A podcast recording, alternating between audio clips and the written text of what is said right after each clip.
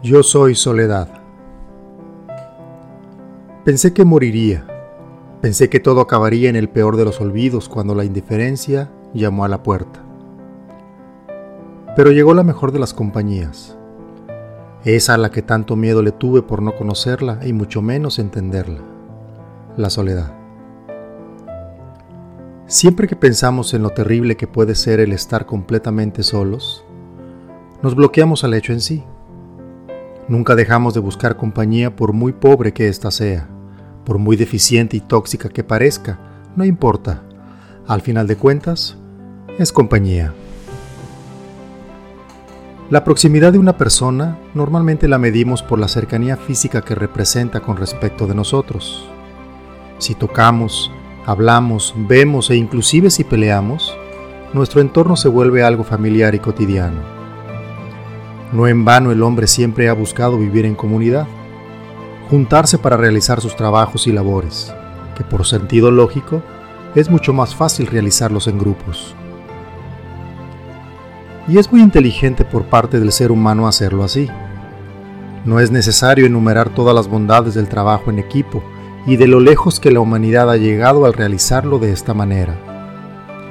Siendo totalmente justo, el hombre nació para vivir acompañado. Gracias a la facilidad que tenemos de comunicarnos y expresarnos, podemos hacer uso de esa gran capacidad que poseemos de vivir acompañados.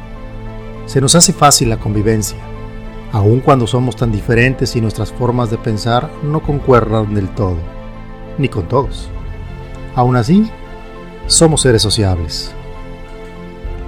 Gran parte de nuestra vida la pasaremos acompañándonos, apoyándonos, queriéndonos, peleándonos, viviendo en comunidad. Y eso es bueno, siempre lo ha sido. Lo malo llega cuando nos acostumbramos a vivir en compañía sin sentirnos acompañados. El proceso que se desata es imperceptible, silencioso, monótono, lleno de una rutina adormecedora que nos ciega y literalmente nos nubla cualquier atisbo de sentido común y pensamiento libre. Si ese proceso perdura por el tiempo suficiente sin darnos cuenta, llegaremos a padecer la desolación de las multitudes. Esa terrible sensación de sentirse perdido en un mar lleno de gente, que lo único que hace es coexistir a nuestro alrededor, permaneciendo junto a nosotros día a día sin la menor intención de cambiar nada, de seguir haciendo nada, de no ofrecernos nada. Por lo menos así lo sentimos.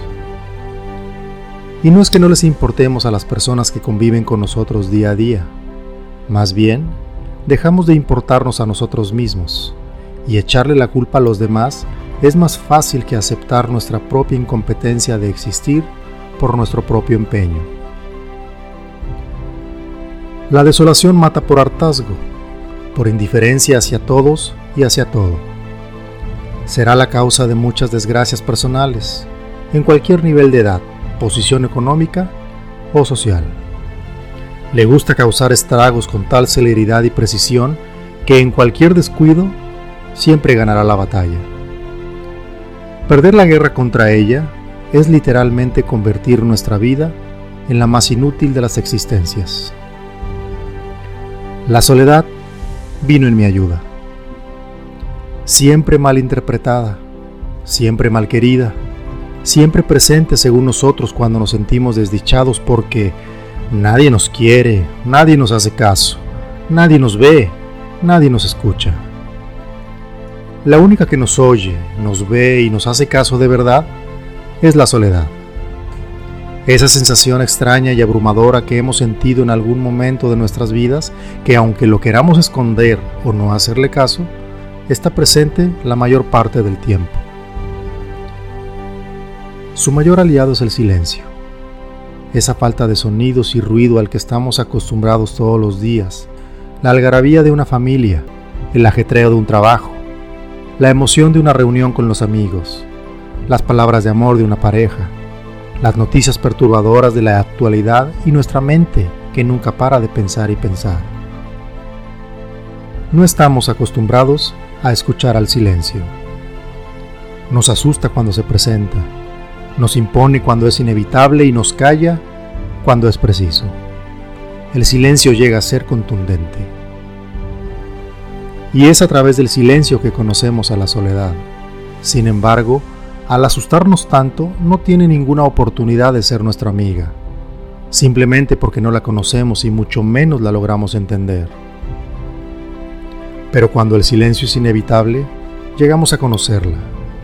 Nos obliga a convivir con ella y si estamos enfocados, a entenderla. Mi soledad se convirtió en mi mejor aliada, mi amiga y mi guía. Aprendí a escucharla y a entenderla, a descubrir todo lo bueno que puede llegar a ser en momentos de gran angustia o de entusiasmo desbordante. La soledad es mi silencio, mi ubicador, mi corazón latiendo a un ritmo que pueda sentir y escuchar, mi comunicación conmigo mismo, mi más íntimo pensamiento, mi conexión con Dios.